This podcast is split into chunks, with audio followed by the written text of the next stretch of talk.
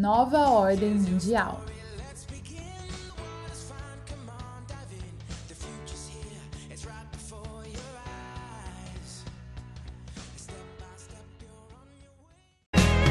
Emburrecimento populacional, aquecimento global, fake news no jornal da nova ordem mundial. Controla a mídia, controla o mundo. Na sua água vai pondo flúor. Ser humano escravo digital da nova ordem mundial.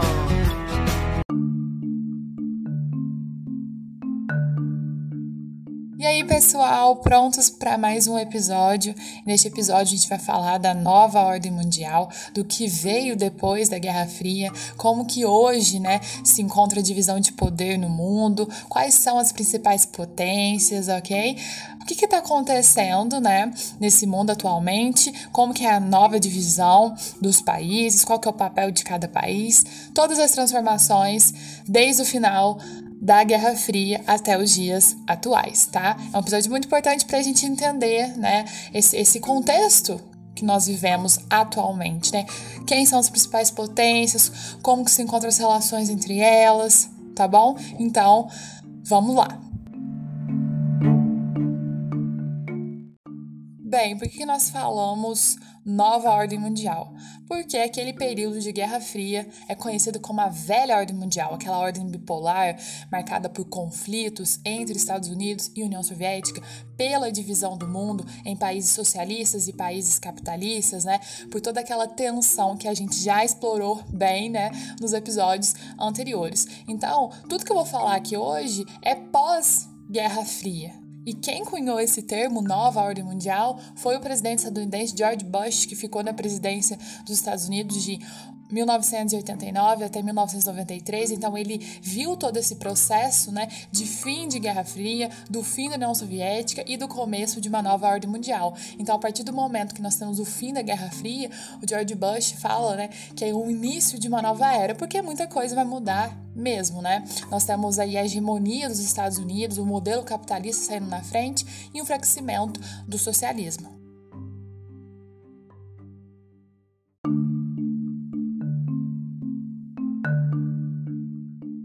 Fim da ordem bipolar e o estabelecimento dessa nova era, o mundo vai passar por uma série de transformações.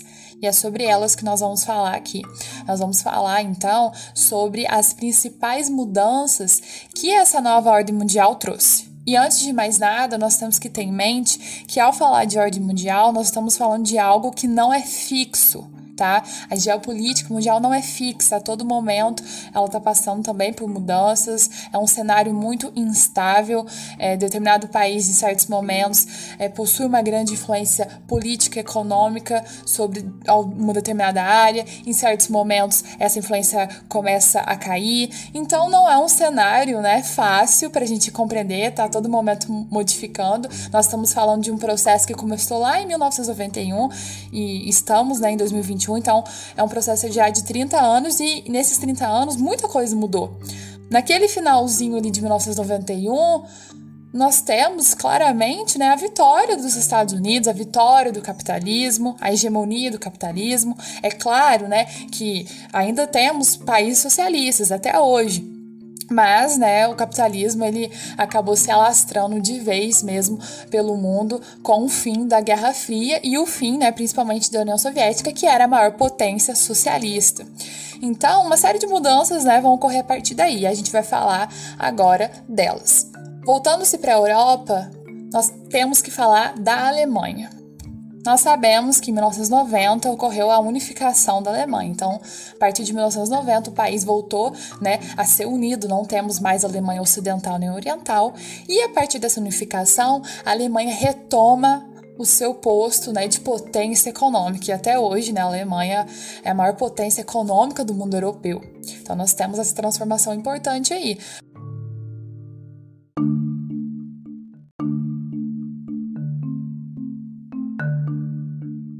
Ainda falando da Europa, nós temos um novo leste europeu. Muitas transformações vão ocorrer na parte leste da Europa. Vários países que antes estavam alinhados à União Soviética vão começar a fazer uma transição para a economia de mercado, né? Começar a fazer essa transição para o capitalismo. Além disso, nós temos também o surgimento de várias nações. Com o fim da União Soviética, né, ocorre a sua desintegração e várias repúblicas ali, né, as repúblicas que faziam parte da União Soviética, vão dar origem a novos países ok? Nós temos movimentos, então, né, de independência, por exemplo, a Iugoslávia, que antes fazia parte da União Soviética, a partir do fim né, da, da União Soviética em 1991, ela passa por uma guerra civil e essa guerra civil fragmenta o país em vários outros países, tá? E essa fragmentação ocorre segundo uma linha étnica e cultural. Então são várias transformações que vão ocorrer na Europa e no leste europeu. O leste europeu vai ser muito mais afetado por isso, né? Porque é uma transformação é, é, é bem importante, né? Nós estamos falando de países que ficaram por anos, décadas, é, tendo um certo tipo de economia, um certo tipo de modelo econômico, né, baseado no socialismo, e que agora vão fazer essa transição para a economia de mercado, para o capitalismo. Na Europa também nós vemos a expansão da União Europeia, né, do bloco, da consolidação desse bloco econômico. E muitos países também do leste europeu começam né, a tentar entrar para a União Europeia. E a partir de 1991, vários países do leste europeu acabam sim né, entrando para o bloco econômico. Então ele cresce muito a partir né, de 1991.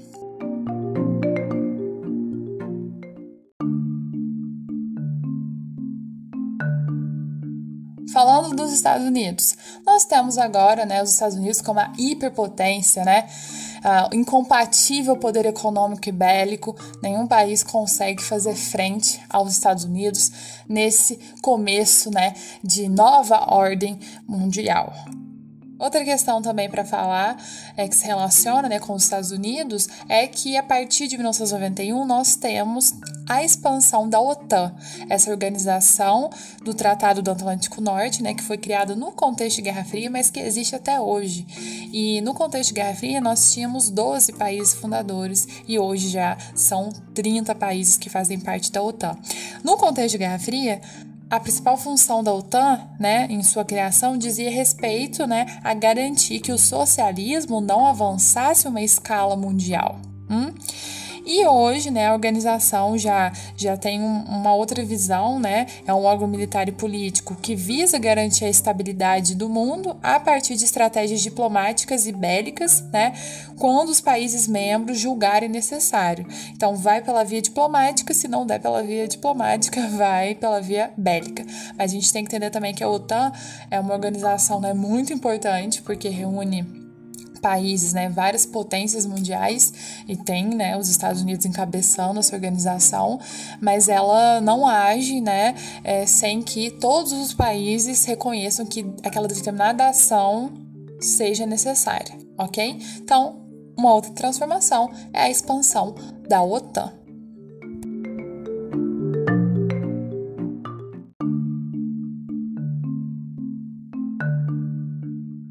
Hoje, o que, que marca a nova ordem mundial?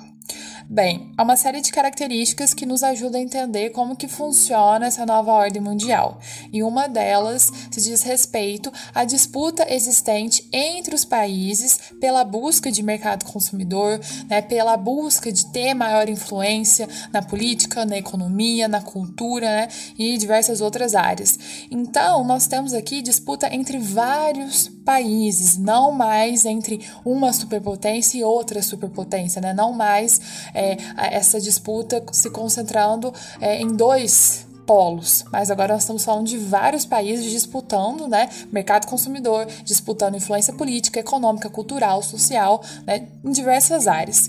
Nós temos também, é, nesse contexto de nova ordem mundial, a formação de blocos econômicos. Lembra que eu falei, né, que na Europa nós temos o fortalecimento e a expansão da União Europeia? Isso não ocorre só na Europa, isso ocorre no mundo todo. É a partir de 1991 que importantes blocos econômicos se consolidam, né? É, o projeto já existia há algum tempo, mas é a partir né, dessa nova ordem mundial que esses blocos acabam né, ganhando vida. O Mercosul é um exemplo claro disso. Né? O Mercosul ele nasce nesse mundo já né, dessa nova ordem mundial.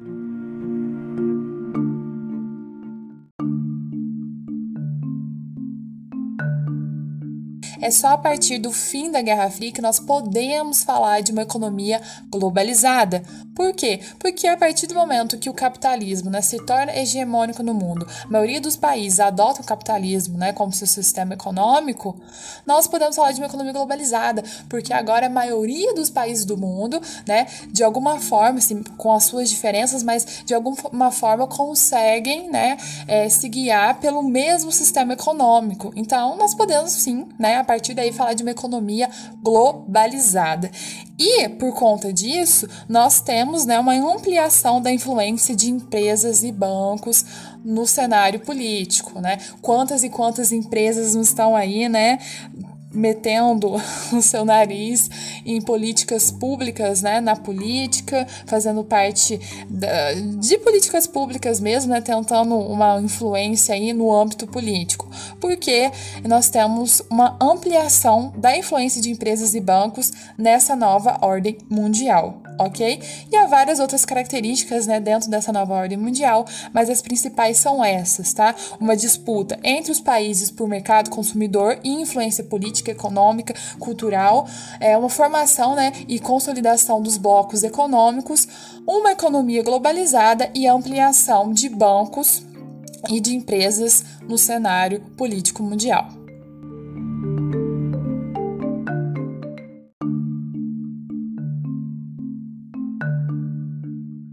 Vamos agora tentar classificar esse mundo que nós vivemos, né? Em que mundo nós vivemos? Nós vivemos em um mundo multipolar, apolar, unipolar, bipolar, como da Guerra Fria, hein?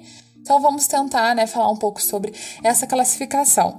E já adianto que ela não tem, né, um consenso, porque como eu disse, ao falar de geopolítica, nós não estamos falando de algo que é fixo, que é imutável, a todo momento o cenário geopolítico está mudando, então é, não tem, tem como cravar, né, que sempre vai ser daquele jeito. Ah, vivemos num mundo multipolar, vivemos num mundo é, unipolar, só os Estados Unidos como potência e ninguém consegue superá-lo. A gente está vendo que daqui a algum tempo a China pode se tornar, né, o país com o maior PIB do mundo. E aí, como é que vai ficar pro lado dos Estados Unidos? Será que ele vai continuar sendo essa mega potência? Porque hoje é o país né, de maior PIB mundial. E se a China passar os Estados Unidos, como que a gente vai começar a enxergar isso? Entende? Então não é algo assim, né, fixo. Mas nós temos que ter em mente que o período de Guerra Fria é um período histórico marcado por uma ordem bipolar. Ou seja, a geopolítica mundial era comandada por dois polos, né? Estados Unidos e União Soviética. Por isso que a gente fala uma ordem bipolar, dois polos ainda jogada. A geopolítica mundial era totalmente, né, influenciada pelo que os Estados Unidos fazia e pelo que a União Soviética fazia. Não havia ali um meio termo, eram os dois que comandavam, né, os aspectos políticos, econômicos, né, da, da grande parte do mundo, ok? Mas hoje nós não vivemos um período de Guerra Fria, então a gente não pode falar que nós vivemos uma ordem bipolar. Então essa classificação estaria incorreta para a atualidade, né, para o momento em que nós vivemos.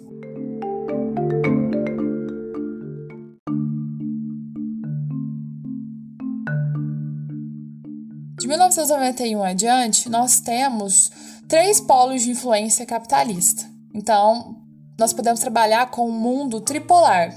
Essa poderia ser uma interpretação. Ou seja, um mundo né, é, em que Estados Unidos, Japão e União Europeia exerceriam uma dominação baseada na economia e na tecnologia. Então, os três né, são potências tanto econômicas quanto tecnológicas e né, conseguiriam dominar, ter suas zonas de influência por conta né, de serem justamente essas potências na área econômica e tecnológica. Os Estados Unidos com a sua zona de influência aqui na América, né, mas também em outros países do mundo, o Japão tendo muita influência no Sudeste Asiático e na Oceania, e a União Europeia, claro, na Europa, né, e na África. Então, nós poderíamos trabalhar, né, com essa análise tripolar, mas isso é um cenário já desde 1991, bem nesse comecinho aí de nova ordem mundial. Hoje, nós já temos novos atores chegando, a China é uma delas. Né? A China é uma potência que pode né, entrar já na jogada e a gente pode pensar que será que é uma ordem tripolar? Outros trabalham com uma ordem multipolar. Uma ordem multipolar no sentido de que há vários países né, que possuem é, influência possuem zonas de influência, conseguem dominar outros países, né? Seja por conta de serem potências econômicas, tecnológicas, militares, né? Então, seria uma ordem multipolar. Várias alianças econômicas e militares, os blocos econômicos entrariam aqui, né, para dar força a essas alianças econômicas. Então, seria um mundo multipolar. Há outras leituras que trazem o mundo como um mundo unipolar. Desde 1991, vivemos um mundo unipolar, em que nós temos a grande influência econômica, política, militar, cultural de quem? Dos Estados Unidos. Então seria uma ordem unipolar porque somente uma potência né, está ali solitária comandando né, esse mundo, né, conseguindo influenciar toda a geopolítica mundial. E nós sabemos realmente né, que os Estados Unidos têm esse poder. Mas outros falam que não, olha, ele pode até ser né, muito influente militarmente, ter uma economia super, né, a maior economia do mundo, mas ele sofre com a concorrência do Japão, né, da União Europeia e hoje da China. Então, é, muitos trabalham com um conceito de mundo unimultipolar. Une justamente por se fazer relação com a questão militar dos Estados Unidos. Militarmente, hoje, somente os Estados Unidos seria essa potência, né? A maior potência no campo militar. Mas economicamente, ele acaba dividindo espaço, né, com a tríade, né, com o Japão, com a União Europeia e atualmente né, com a China. Então, ele acaba sofrendo sanções econômicas, a todo momento tem que buscar novos mercados consumidores, porque né, esse, é, a União Europeia também, que é sua zona de influência, o Japão também e a China também, ok? E outros trabalham com o mundo apolar, um mundo em que não há uma potência, um mundo em que não há um domínio né, geral de um único país ou de um grupo de países, mas um mundo em que todos os países estão vulneráveis, tá, a crises internacionais, crises econômicas, sanitárias, tá, crises na segurança como o terrorismo. E a pandemia é um exemplo, né, perfeito para a gente entender esse conceito de mundo apolar, porque a pandemia ela impactou o mundo como um todo, impactou desde os Estados Unidos que é a maior potência mundial até o Brasil que é um país emergente, a Angola que é um país subdesenvolvido ok? Impactou todo mundo. Ah, mas impactou de um jeito diferente. Pode ter, né? Claro, a gente não impactou do mesmo jeito, porque os países são diferentes, mas impactou. Se os Estados Unidos fosse essa potência, ele passaria ileso né, dessas crises. Mas ele diminuiu seu PIB, né, durante esse período, também passou por crise econômica lá agora que ele está se recuperando, não cresceu, né, como esperado. Então, ele acabou sofrendo sim com essa crise sanitária. E ele, né, a gente tem a crise de 2008 mostrando que ele por mais que, que seja uma potência mundial, pode passar por crises econômicas também. Né? Então, assim, esse mundo apolar trabalha justamente com essa questão de que nenhum país consegue ser blindado, né, a todas as crises com certeza qualquer país pode passar por crise. O que que a gente acaba vendo? Quando um país entra em crise, principalmente quando ele é uma potência, todos acabam sendo impactados também. Resumindo, esses tipos de classificações, tá, ainda são, estão em discussão, tá? Não há um consenso e a gente, né, tem que sempre estar ligado na geopolítica mundial para tentar entender, né? Será que nós vemos um mundo multipolar, unipolar, unimultipolar ou apolar, né? Fica aí o momento de reflexão.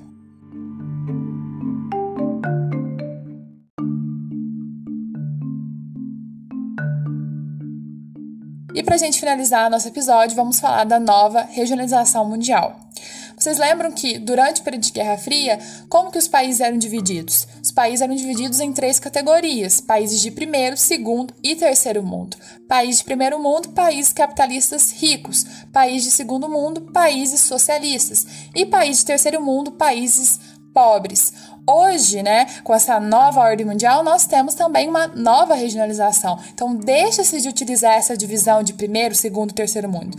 Claro, né, que muitas vezes a gente fala, ah, os Estados Unidos é um país de primeiro mundo, o Brasil é um país segundo, de terceiro mundo, né? Muita gente fala ah, quarto, quinto mundo, né, para falar de, de, quão, de quão complicado se encontra às vezes, né, determinado país. Mas não se utiliza hoje mais, né, essa denominação, tá? Nós falamos agora de países do norte, países do sul e também países emergentes. O que seriam os países do norte? Os países que ficam no hemisfério norte? Não.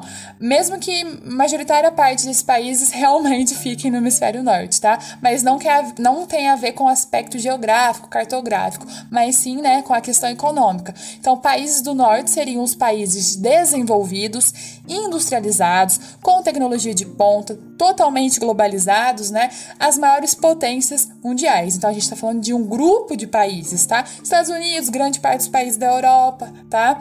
É, são, são alguns exemplos dos países do norte.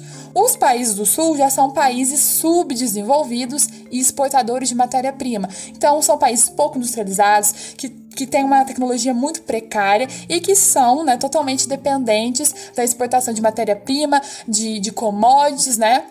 São países que estão muito atrás, estão à margem do processo de globalização, ok?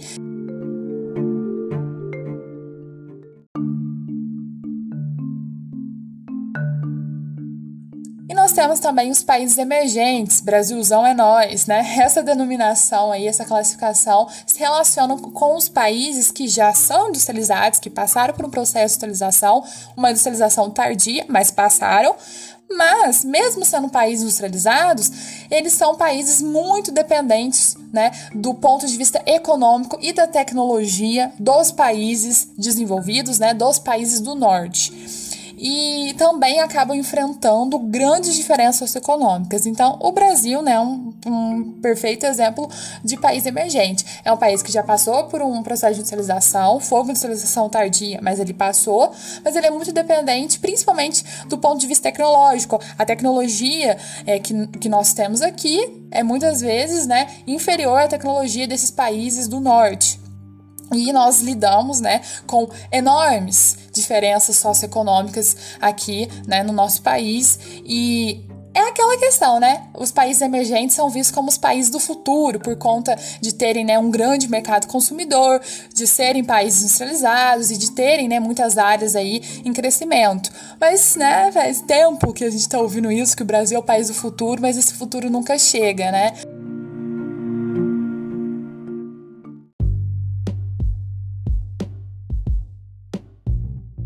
Então é isso, pessoal. Encerrando o nosso episódio, eu só gostaria de propor uma reflexão aqui no final pra gente, né, pensar por que que esse futuro nunca chega, né? Seremos eternamente o país do futuro, né? Eternamente o Brasil, ah, é o país do futuro, é o país do futuro. Cadê o futuro? Tô vendo o futuro, né? Por que será?